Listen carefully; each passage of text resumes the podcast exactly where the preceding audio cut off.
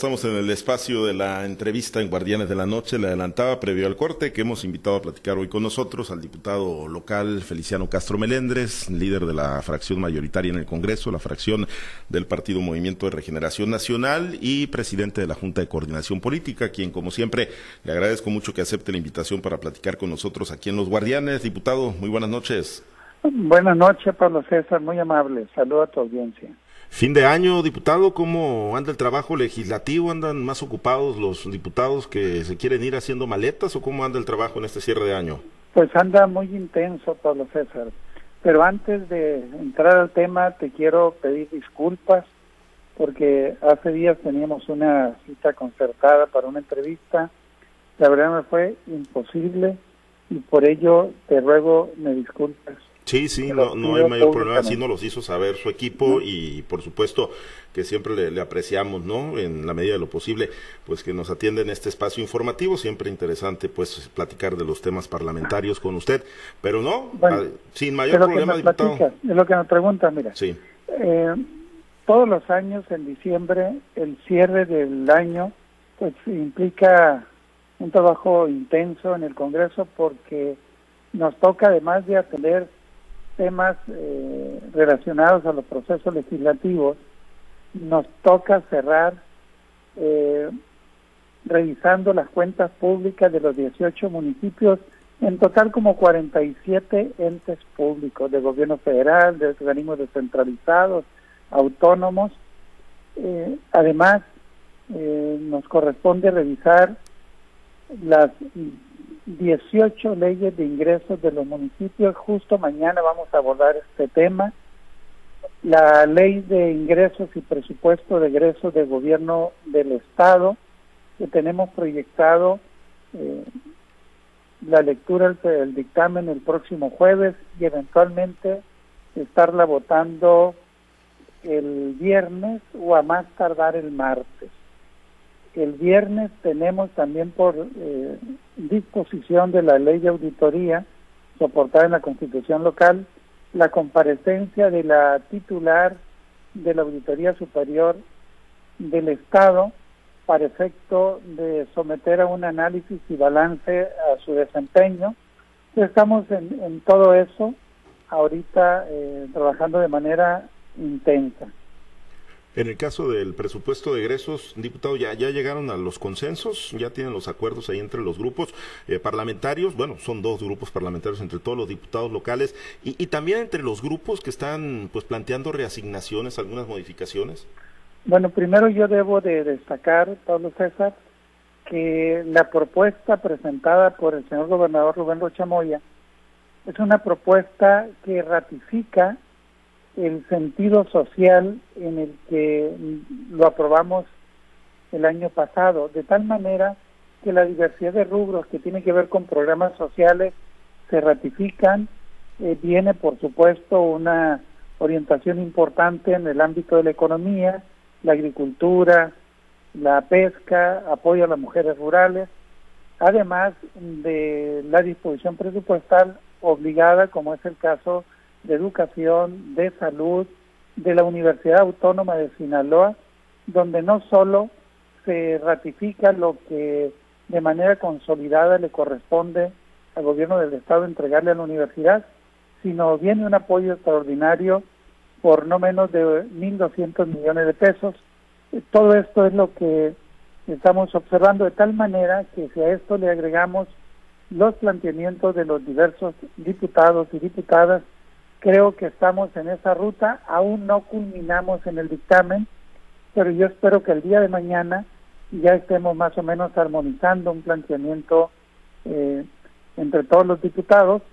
De manera previa, el titular de la Secretaría de Administración y Finanzas, Enrique Díaz, se reunió con todos los diputados para escuchar su planteamiento, sus observaciones, pues de tal manera que para el miércoles en la tarde está prevista que la Comisión de Hacienda se reúna y ahí se emita el dictamen. ¿Qué implica el, dictamen? Más o menos la configuración de un acuerdo entre los diputados. En el caso de los recursos para la Universidad Autónoma de Sinaloa, diputado Contó, y el, y el curso que tomen los, los procesos o que han tomado los procesos judiciales abiertos, la, la negativa, la rendición de cuentas a transparentarle el uso de los recursos a través de la Auditoría Superior del Estado, con todo y todo ustedes van a etiquetar sin mayor problema, sin mayor regateo los recursos para la UAS? Exactamente.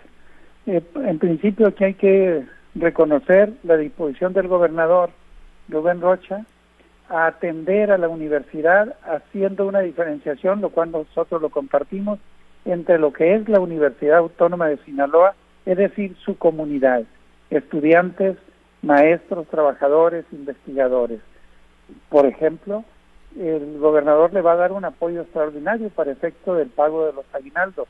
Nosotros como Congreso en esa misma ruta eh, reiteramos nuestro reconocimiento y respeto a la comunidad universitaria, siempre vamos a estar apoyándola porque hacemos esa diferenciación con respecto a las autoridades de la universidad que, entre otras cosas, se niegan a rendir cuentas. E incluso ahorita yo te citaba el dato de los 1.200 millones de pesos como apoyo extraordinario para apoyar, para eh, soportar los adeudos fiscales que tiene la universidad. Entonces no hay rencores, al contrario hay un reconocimiento y por supuesto reiteramos que la autoridad universitaria está obligada a rendir cuentas. Lo es, es una obligación, es algo elemental. Quien maneje recursos públicos, recursos del pueblo, debe informar en qué lo gasta y cómo lo gasta. En el caso concreto de la UAS, pues al interior van a definir en qué, pero tienen que informar en qué. Ellos la van a administrar, pero tienen que informar cómo lo administraron. Pues de nuestra parte, vamos a, en esa ruta de aprobar los apoyos a la Universidad Autónoma de Sinaloa, que tenemos la convicción de lo que ésta representa. Reitero, no así el comportamiento erróneo, errático e ilegal que tienen las autoridades universitarias. O sea, se lo tienen que informar a la ACE, no a la Auditoría Superior de la Federación, propiamente. Que ellos dos, lo que se escudan, que ellos dicen que por allá los fiscalizan. Sí, son, son dos cosas distintas los recursos públicos de la federación, la Auditoría Superior de la Federación es quien se los puede auditar, pero el recurso que nosotros, a propuesta del gobierno del Estado, aprobamos y que por ende lo ejerce el gobierno del Estado, que representa el 32% de los alrededor de 9 mil millones de pesos que gasta la universidad, es decir, más de 2 mil millones de pesos, de eso tienen que rendir cuentas ante la Auditoría Superior del Estado, además de los ingresos propios de la universidad, que son ingresos públicos, porque se generan a partir de los servicios que presta una institución pública. Que del 2019 al 2022 está proyectado un ingreso, más bien la propia página de la UAS informaba que registran un, un ingreso de alrededor de 1.800 millones de pesos. De eso a nadie le han informado, ni a la comunidad universitaria, tampoco a la Auditoría Superior del Estado. Pues hay una diferenciación en los recursos que deben de informar y rendir cuentas ante la Auditoría Superior de la Federación, son los recursos federales. Ante la Auditoría Superior del Estado, o propiamente ante el Congreso del Estado, a través de la Auditoría Superior del Estado son los recursos estatales. Bien, antes de compartir la charla con mis compañeros, eh, diputado, el otro tema que tiene que ver ahí con la actualización del, del predial urbano para el 2024 en los municipios. Eh, estuvieron realizando un recorrido amplio, un cabildeo ahí con los presidentes, con los tesoreros y, finalmente se acordó, ¿no? Hay una tabla progresiva que no rebasaría el, o no rebasará el 4%, eh, que va pues ahí, ¿no? Con el, con el eh, índice inflacionario. Eh, al final de cuentas, ¿esto es incremento, no es incremento? ¿Se protege la la economía de los contribuyentes? ¿Cómo, se debe tomar por parte de los sinaloenses, diputado?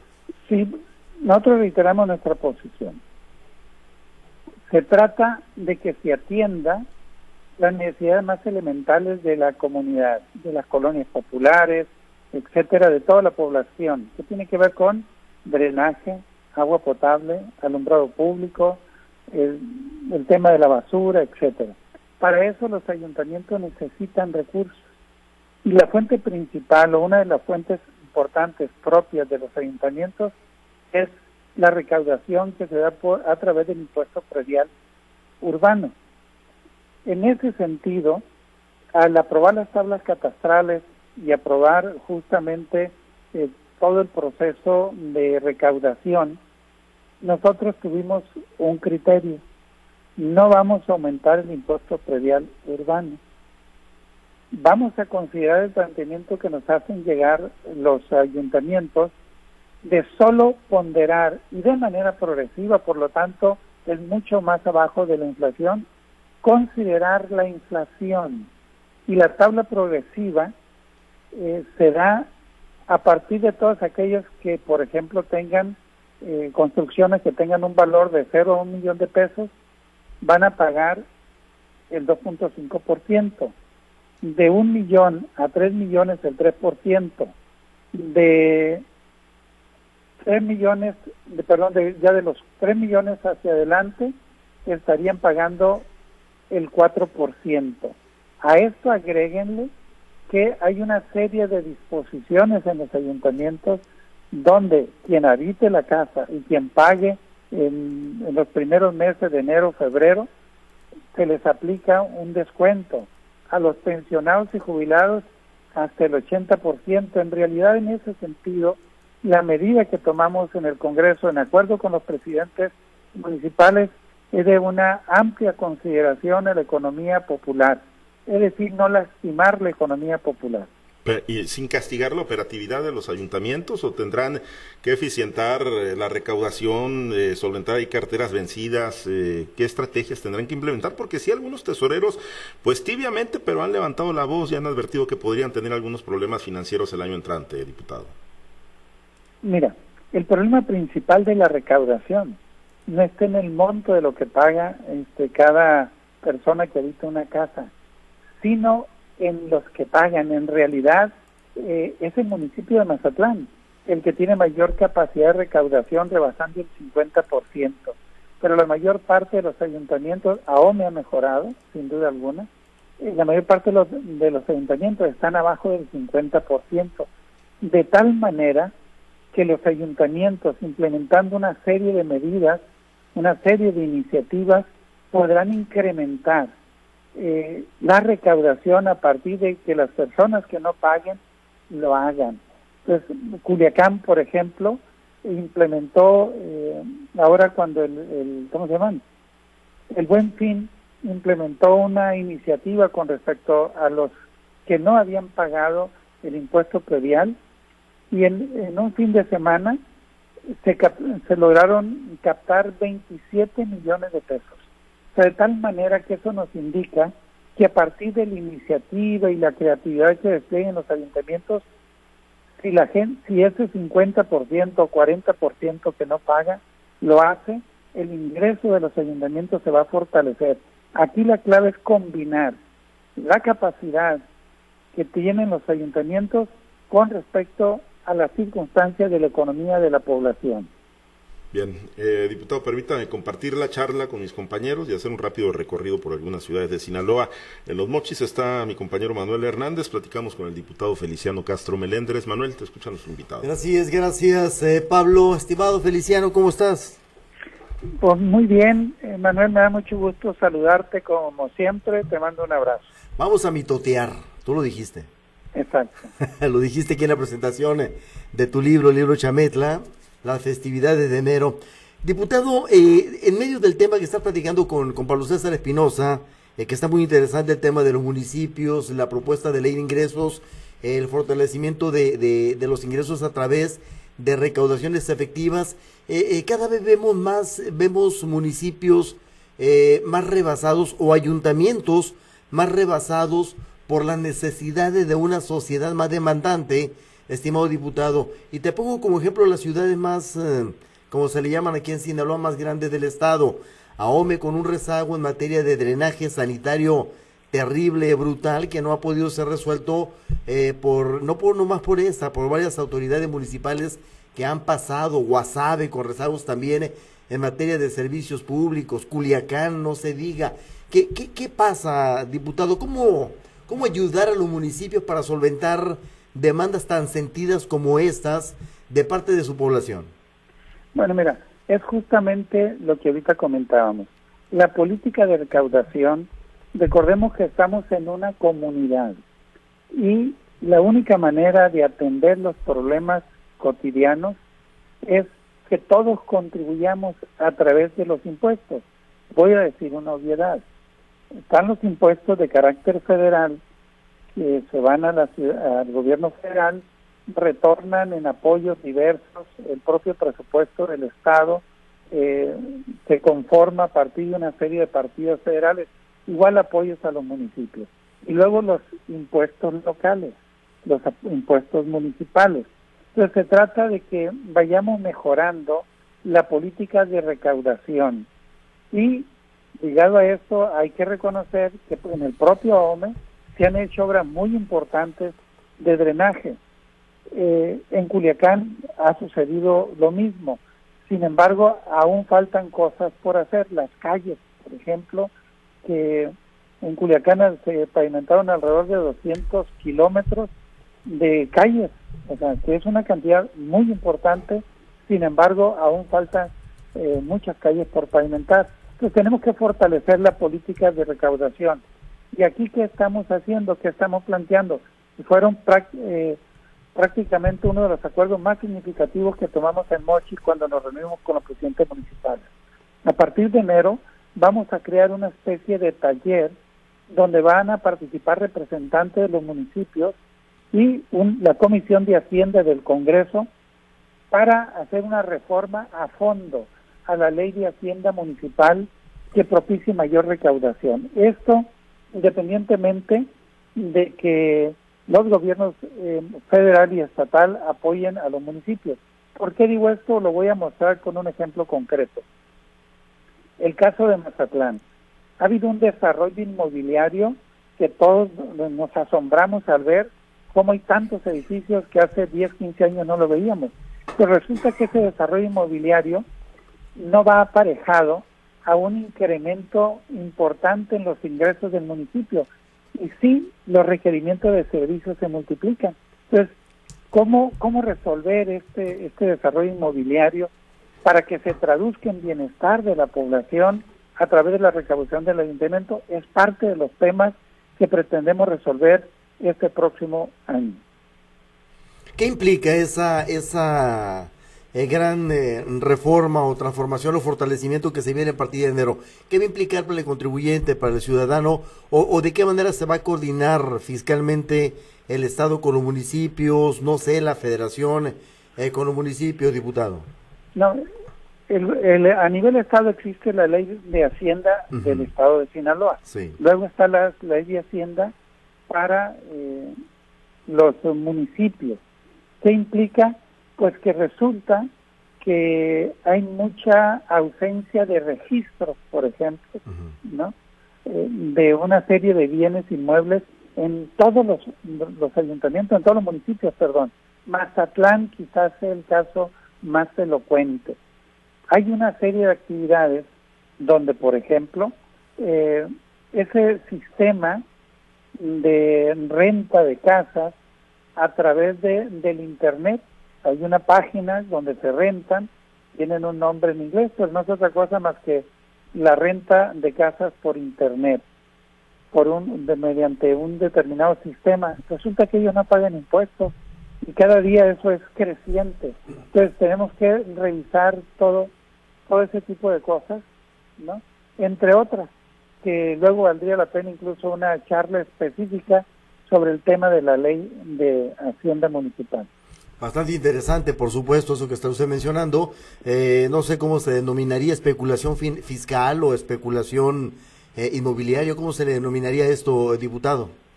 Sí, pues es una evasión de impuestos. Aparte. Así de sencillo, ¿no? Amén de, amén de que hay mucha especulación con el, eh, los terrenos acá en Sinaloa, sin duda alguna, pero esto es específicamente alguien que no paga impuestos y que busca las formas y los mecanismos para evadirlo, eh, aprovechándose incluso de que la propia ley tiene algunos vacíos. Eh, por ejemplo, eh, te puedo decir que hay gente que se ampara para pagar el impuesto predial y generalmente la gente que se ampara es la gente que tiene más dinero. Entonces la reforma tiene que ir orientada justamente a cubrir todos esos vacíos para evitar ese tipo de fugas. Perfectamente bien. Diputado, en el terreno político, ¿cómo va a quedar conformado el Congreso del Estado a partir de que se definan eh, ya formalmente aquellos que van a ser los candidatos o candidatas eh, a la reelección en el caso del Congreso del Estado, diputado? Sí, mira, en el caso de la disposición legal en Sinaloa, eh, a diferencia de la federal, todo aquel diputado local que quiera irse al cual tiene derecho a una reelección tendrá que meter licencia. Entonces, en principio, esto tendría un impacto de que hasta ahorita, si no me recuerdo, son nueve diputados de los 40 que aspiran a irse de, candidatos. Tendrán que entrar sus suplentes. Entonces, en ese sentido, eh, la composición, si fuera el caso, por lo menos mientras dure el proceso electoral, tendría que registrar una recomposición a partir de las suplencias. Esto en cuanto a las 64 legislaturas se refiere. Ya las 65, bueno, pues ya será un asunto que determine el voto ciudadano. Exactamente, y estas suplencias eh, que van a entrar eh, a partir de, que se determine quiénes se van definitivamente, quiénes pasan a prueba de la encuesta, diputado, eh, ¿de qué manera alteraría el desarrollo del, del Parlamento local, el desarrollo legislativo sinaloense? Pues yo espero que no, no lo altere en esencia y creo que no lo altera una porque al interior del Congreso tenemos una definición de una agenda social que corresponde a la problemática de la población en Sinaloa y a las políticas a implementar. Entonces, en esa línea, yo espero que vamos a suponer que la ciudadanía eligiera, o más bien dicho, pues se van nueve o diez compañeras y compañeros diputadas y diputadas. Los suplentes yo creo que con relativa facilidad se van a incorporar al proceso que estemos este, generando. Yo creo que la mayor parte de los diputados nos vamos a quedar. ¿Va a terminar la legislatura usted? Estamos eh, justamente en la idea de concluir nuestro, nuestro periodo, por eso no nos registramos a ninguna candidatura. ¿Pero no entra como emergente a cualquier eh, apuro que se pueda venir? No, pues que creo que la política, así como la vida, no puede soportarse en especulaciones. Aquí y ahora la definición es estar, mantenerme como coordinador del grupo parlamentario de Morena y presidente de la Junta de Coordinación Política. Perfecto, diputado Feliciano Castro, le aprecio los minutos para esta parte del norte de Sinaloa. Si usted me permite, lo invito a WhatsApp. En WhatsApp está Diana Bon, diputado. Gracias, Manuel. Gusto en saludarte. Saludos. Diana. Gracias, Manuel. Buenas noches. Un gusto saludarlo.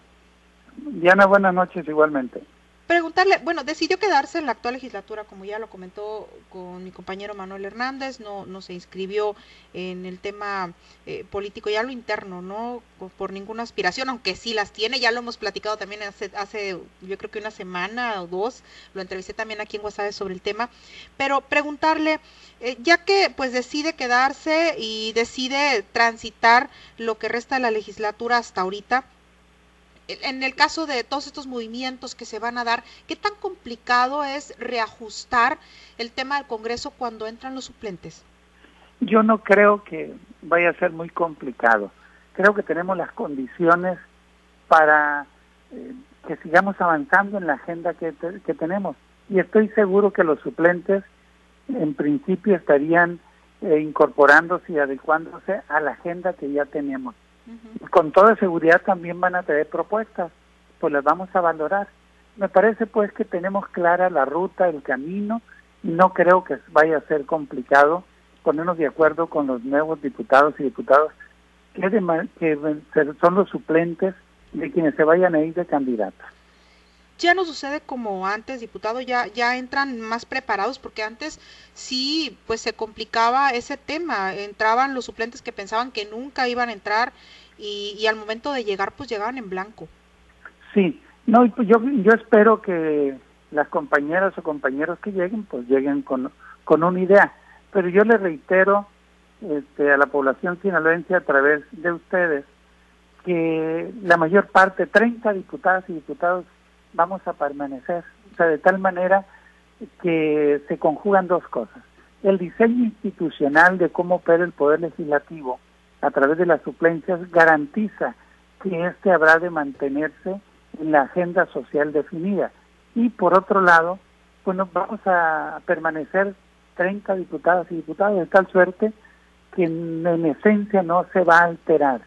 Eso es lo que yo aprecio y creo que hemos generado las condiciones al interior del Congreso, hemos acumulado la experiencia necesaria para que los procesos se mantengan con estabilidad. ¿Qué opinión le merece, diputado, el hecho de que pues se hayan registrado tantos para puestos locales, hablando de alcaldías, eh, más que más que nada alcaldías, porque hubo, por ejemplo, aquí en Guasave un registro alrededor de 20, que fue el municipio con más registros, pero eh, ¿qué opinión le merece eso que, esté que está ocurriendo en el estado de Sinaloa? Pues yo lo saludo porque eso habla del interés por participar en política. Y en este ejercicio hay desde mujeres y hombres que reúnen el perfil, otros que quizás estén ejerciendo pues su derecho a la insensatez, no reúnen el perfil, sin embargo se, se registran. Aquí lo importante es que cada partido genere el proceso que le dé estabilidad a sus propias definiciones. Finalmente, será el voto ciudadano el que va a ratificar o no que la decisión fue la, la acertada. Yo en lo personal eh, te confieso que me gusta que la gente se registre, que participe, que busque eh, ser de una u otra manera protagonista directa en los ayuntamientos o en el Congreso del Estado.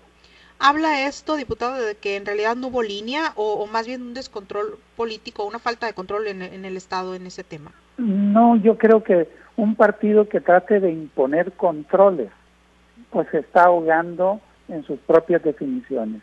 Es al contrario, que la gente participe, que la gente no se les limite y que se inscriban en el entendido de que se inscriben bajo determinadas reglas. Por ejemplo, si hablamos de Morena, será a través de una encuesta. Entonces, la propia Comisión de Elecciones de Morena considera una serie de procedimientos, porque, por ejemplo, no es posible meter encuesta a 20 aspirantes. Entonces, se va a hacer una revisión, se va a hacer un análisis, y van a quedar un determinado número de personas, aspirantes, y son esas las que irán a una encuesta y la que resulte esa será. Desde el momento que se registran en estas reglas, supone el compromiso de aceptar los resultados. Pues yo creo pues que en el caso de Morena es una expresión de que en el partido se promueve la libertad y el derecho a participar de manera libre en los procesos político-electorales. Y además lo ven eh, también, eh, diputado, como y sí lo dijo ahorita, que hay algunos que a lo mejor no, no reúnen eh, los requisitos así a cabalidad, pero eh, que habla de, de, la preparación que hay dentro de Morena, también podría ser un reflejo.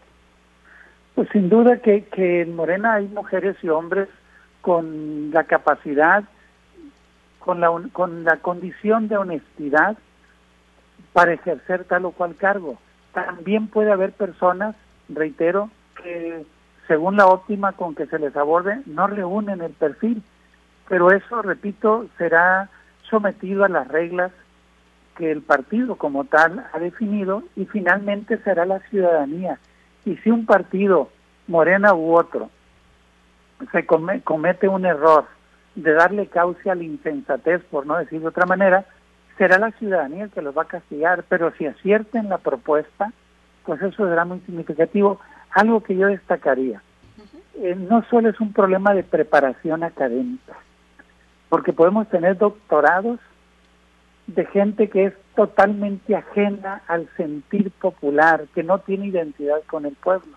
Y puede haber alguien que aún, sin haber cursado incluso la universidad, en el pueblo hay mucha gente inteligente, mucha gente capaz, gente honesta, y que puede ejercer mejor el gobierno, porque ese es el otro elemento clave, tener identidad con la gente, estar comprometido para pensar en un desarrollo con bienestar para la población. Y aquí yo aprovecho para decir lo siguiente, se trata de que en el ejercicio del gobierno promovamos no solo la solución de las necesidades materiales, sino que también promovamos políticas para cultivar la espiritualidad de la gente, para cultivar el alma, para que la gente genere una serie de ideas que le permitan saber a dónde va y a partir de eso generar expectativas de felicidad. La cultura es imprescindible para hacer comunidad. Ahorita que Manuel decía mitotear, y yo les comparto rápidamente, que en el concepto prehispánico, es decir, antes que llegaran los españoles, las comunidades originarias se reunían de manera circular y entre a eso ello se le llamaba el mitot, que era el diálogo entre la comunidad para resolver los problemas. Yo creo que este es el otro elemento, que podamos promover mujeres u hombres que tengan la capacidad para darle cauce a la participación ciudadana. Necesitamos combatir cualquier acto de autoritarismo, cualquier proceso de burocratización. Por lo tanto, no solo es un, un asunto de academia, de preparación, sino sobre todo de tener cualidades de liderazgo comprometido con el pueblo. Muy bien, diputado. Pues muchas gracias. Por mi parte es todo. Vamos a continuar en el Ébora. Está Carlos Iván. Gracias. Gracias. Buenas noches. Carlos, adelante. Muchas gracias, Diana. Diputado, buenas noches. Le saluda Carlos Orduño. Carlos, gusto en saludarte. Gracias. Diputado, ¿cómo va la convocatoria para llamar a elecciones en Sinaloa? Ya, ya la emitimos desde la semana pasada, este, de tal manera que ya cumplimos con esa obligación que como Congreso tenemos. Ya lo demás, pues le corresponde a la autoridad electoral. Este, ¿Fue fácil, fue difícil eh, definir los tiempos, definir las, las condiciones? No, por una razón, porque en la ley electoral todo eso ya está reglamentado. Era protocolo. exactamente, era un asunto de trámite. Incluso hay que pensar que esa función ya no debe corresponderle al Congreso. En realidad la convocatoria debe emitirla el propio Instituto Electoral, pero esto es harina de otro costal. No hubo ningún problema, de hecho fue aprobado por unanimidad en el Pleno de Diputados y Diputados. Por ahí nos decían que había ya este, una iniciativa, una propuesta al respecto, sin embargo, no había caminado, diputado, para que sea precisamente el IES quien lance la convocatoria. Propiamente no hay una propuesta formal. Yo lo que te comparto es una convicción personal que yo tengo y yo creo que va a haber oportunidad de resolverlo para el proceso del 27. Sí, porque nos decían que Sinaloa es eh, eh, uno de los dos estados que solamente eh, existen en el país donde el Congreso este, llama a elecciones en lugar del Instituto eh, Estatal Electoral de, Sinaloa. Eh, y, bueno, por eso eh, quedaría pendiente, se podría hacer una propuesta por parte de ustedes para el próximo, para el próximo periodo, diputado. Sí, yo creo que sí, sin mayor problema. Te repito, este es un asunto de protocolo. Sí. ¿No? No, ni siquiera está en discusión, ni siquiera se abre la posibilidad de debatir y tener opiniones distintas porque la ley muy clara te marca cuándo empezar, este, cuándo realizar la elección, quiénes participan, etcétera, de tal suerte pues que no no es un asunto que genere riesgos, pero que son actividades propias de la institución que organiza el proceso electoral. Por lo tanto, yo estoy de acuerdo y comparto esa posibilidad y veo muy viable que podamos avanzar para disponer de esa eh, reglamentación para el proceso que sigue. ¿Va a haber glosa del, del, del informe eh, del gobernador, eh, diputado? Sí, estamos obligados por ley y de acuerdo al artículo 40 de la Constitución Local de Sinaloa, los titulares de las secretarías del gobierno del Estado deben de comparecer ante el Congreso para efecto de explicar de manera más específica cuál es el estado que guarda la agricultura y la política pública al respecto, educación, economía, finanzas, etcétera. Todos los titulares de la Secretaría está previsto que en el mes de enero habrán de pasar a comparecer al Congreso. Ok. Hay una iniciativa para eh, pues regular las candidaturas comunes en, en, Sinaloa. ¿Cómo, eh, eh, ¿Qué proceso va a llevar? La semana pasada se, se presentó ahí, ahí en el Congreso, diputado. Sí, debo decir que ninguna reforma a la ley electoral en estos momentos estaría impactando el proceso del 2024. Cualquier reforma que hagamos tendrá impacto hasta el 27. Entonces, en ese sentido, es parte de los procesos pendientes. Y bueno, lo que pretende con esta regulación de las candidaturas comunes, eh, ¿qué, sería, diputado? No conozco en concreto algún planteamiento al respecto. Ya sería cuestión de ver de manera específica, pero entiendo, por ejemplo, que puede reglamentarse ¿quiénes son? ¿Qué requisitos debes de reunir para que seas candidato sin partido? ¿Sí? Luego, eh, por ejemplo, en algunos lugares existe que para registrarte debes reunir un determinado porcentaje de firmas de acuerdo al padrón electoral. Sí. Otro tipo de requisitos es cuándo puedes hacer pre-campaña un, un aspirante sin partido. El tema del financiamiento, cuáles son sus fuentes de financiamiento, todo ese tipo de cosas son las que habrán de reglamentarse. Muy bien. Y bueno, en este eh, tema de las, eh, las iniciativas de ingresos que se presentaron y que se aprobaron en, en el Congreso y que pues ya está eh, analizando el presupuesto de, de egresos eh, diputado, eh, mencionaba hace un momento al respecto sobre el, pues eh, algunas ah, acciones que se van a ponderar. Se ha hablado mucho de que pues va a ser un presupuesto con sentido social. ¿Se va a cuidar esto? Sí. Primero, el día de hoy por la tarde, la Comisión de Hacienda aprobó eh, los, los, dictámenes sobre la ley de ingresos municipales. Mañana le estaremos dando la primera lectura al dictamen y el jueves muy seguramente votándolo. La ley de ingresos y presupuesto de egresos eh, de gobierno del Estado, eh, pretendemos que el miércoles por la tarde se esté dictaminando. Por supuesto que hay que cuidar el sentido social y la visión humanista que habrá de caracterizarlo. Por ejemplo, el tema de la discapacidad, que todas las personas en Sinaloa que viven en una situación con una discapacidad permanente tienen derecho a recibir una pensión y el gobierno se reserva, si no mal recuerdo, 504 millones de pesos para eso durante el año 2024, solo por citar un caso. En cuanto a obra pública, el sentido de la propuesta, y hay que subrayarlo, que el planteamiento inicial desde el gobernador del estado, Rubén Rocha, ya trae este sentido. La obra pública debe orientarse principalmente para efecto de atender las pequeñas grandes obras, que si en una colonia hay que pavimentar dos, tres cuadras porque hay un cerro, eh, ese tipo de obras, o el agua potable, la idea es que se atienda de manera prioritaria cuánta necesidad de agua potable se, se tiene.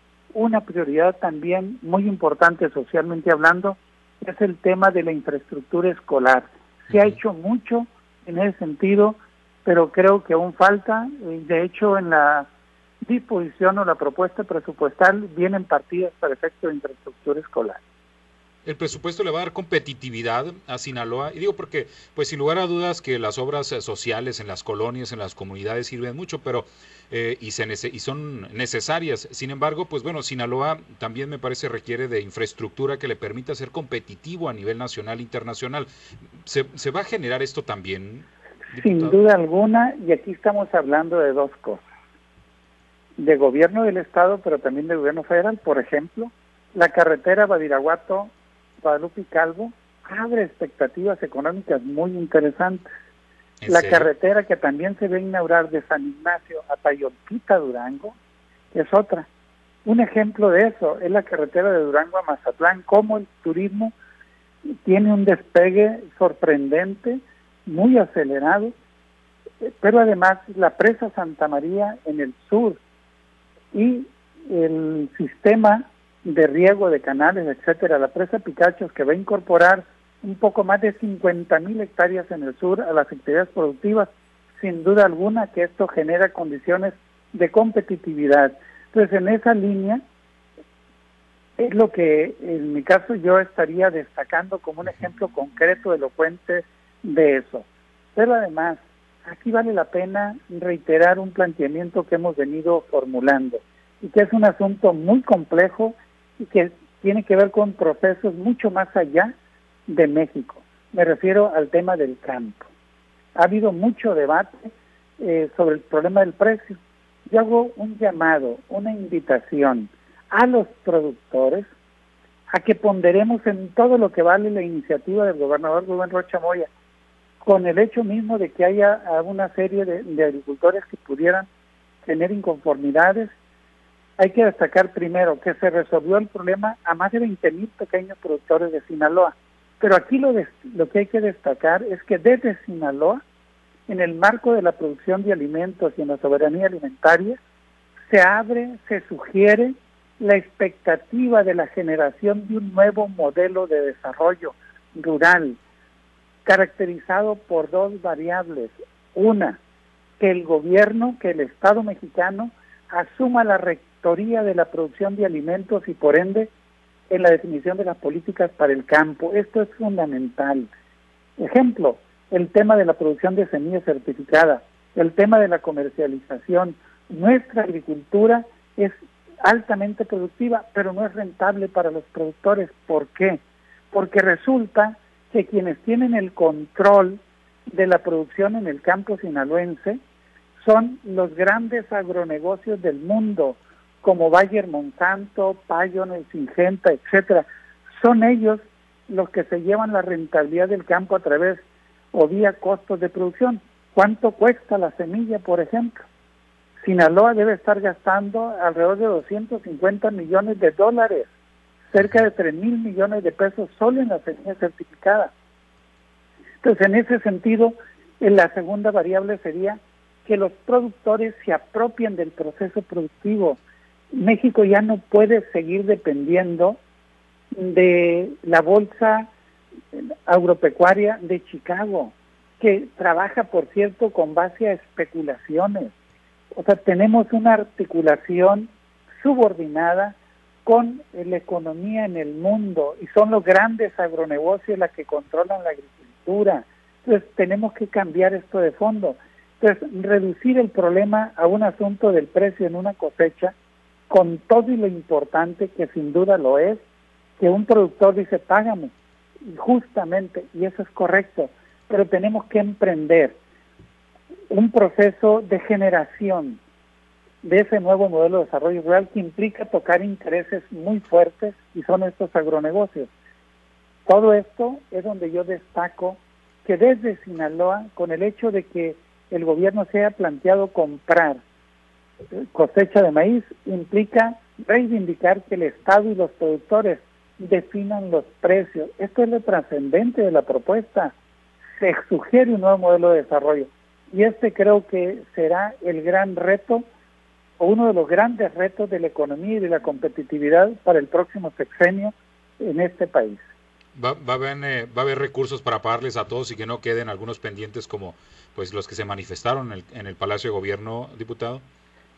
Yo lo que creo, y ese es el punto, es plantearnos una política que implique un nuevo modelo de desarrollo rural donde se garantice la rentabilidad para los productores, para los grandes y los pequeños. Hoy la definición fue darle prioridad a los pequeños eh, productores agrícolas. Me parece que lo que tenemos que hacer es plantearnos la segunda mirada, por decirlo así, y desplegar la inteligencia para combinar la necesidad de resolver problemas inmediatos, como es el pago de una cosecha, con el planteamiento de una política en una dimensión superior. Reitero, no es fácil porque hay que enfrentar intereses muy fuertes como los de Bayer, por ejemplo, ¿no? que prácticamente son los que tienen controlado aquí. Incluso, por ejemplo, para terminar esta parte con un caso concreto. En Sinaloa hay empresas que en realidad eh, operan como peones de los grandes negocios del mundo, ¿no? Te venden la semilla, te venden el fertilizante, te venden el insecticida y te compran la cosecha. Todo a partir de que hubo en este país, en el llamado neoliberalismo, una política que desarticuló la estructura que tenía este país. Recordaremos cómo antes existía la Productora Nacional de Semillas, los centros de investigación este, agrícolas y pecuarios, la comercialización a través de Conasupo, el Banco Rural, todo eso lo desaparecieron. Entonces tenemos que reivindicar la necesidad de dar un gran paso de mucha trascendencia. Y por eso yo invito a los agricultores a que sí, pensemos en el pago de la cosecha inmediata, es justo y necesario pero que también nos planteemos una transformación de fondo. Muy bien, pues muchas gracias, diputado. Le agradezco mucho la oportunidad de platicar. Vamos a regresar con Pablo César Espinosa. Buenas noches. A ti, Carlos, gracias. Gracias, muchas gracias, eh, Carlos. Diputado, antes de concluir, hablando de pasos trascendentes, eh, ¿se van a ir de la sexagésima cuarta legislatura? ¿No, ¿No va a haber reforma a la ley orgánica de la UAS? No, claro que sí. Sí la van a hacer. Sí, sin duda alguna. El tema de la reforma a la ley orgánica de la UAS eh, tiene diversos este, puntos que atender. Ya lo hemos comentado en otras ocasiones, trato de ser rápido. Uno, hay que reformar la ley orgánica de la UAS porque este país incursiona hacia un nuevo periodo en la vida económica, social, cultural, política. Todas las formas de la economía y la política se están transformando y las universidades deben de corresponder justamente los requerimientos del país, en este caso de Sinaloa. Comentábamos ahorita el tema de la agricultura. Necesitamos nosotros que las universidades de México y entre ellas la de la UAS desplieguen investigación. Implica políticas de Estado, sin duda alguna. Entonces, necesitamos generar una universidad y una expectativa de acuerdo a los nuevos requerimientos del Plan Nacional de Desarrollo. Segundo, por disposición de la Constitución Federal, todas las leyes locales y las leyes reglamentarias de, de las universidades en correspondencia al tercero constitucional tienen que armonizarse. Por ejemplo, el tema, ¿qué significa la democracia al interior de las universidades? ¿Qué significa la nueva filosofía y el sentido del humanismo que debe imperar en los procesos educativos?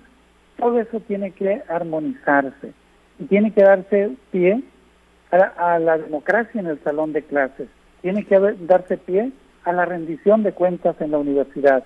Por estas y otras razones es necesaria la reforma de la ley orgánica de la UAS y la vamos a hacer. ¿Cuál es el problema que tenemos ahorita? Como es el conocimiento público, eh, las autoridades universitarias, como una estrategia de dilatar el proceso, interpusieron 158 solicitudes de amparo. Y generalmente, ¿qué hacen los jueces? Otorgan suspensiones provisionales o definitivas, es decir, mientras se, se, se revise el caso, pero no ha habido sentencias. Afortunadamente, ya tenemos dos buenas noticias que compartirles.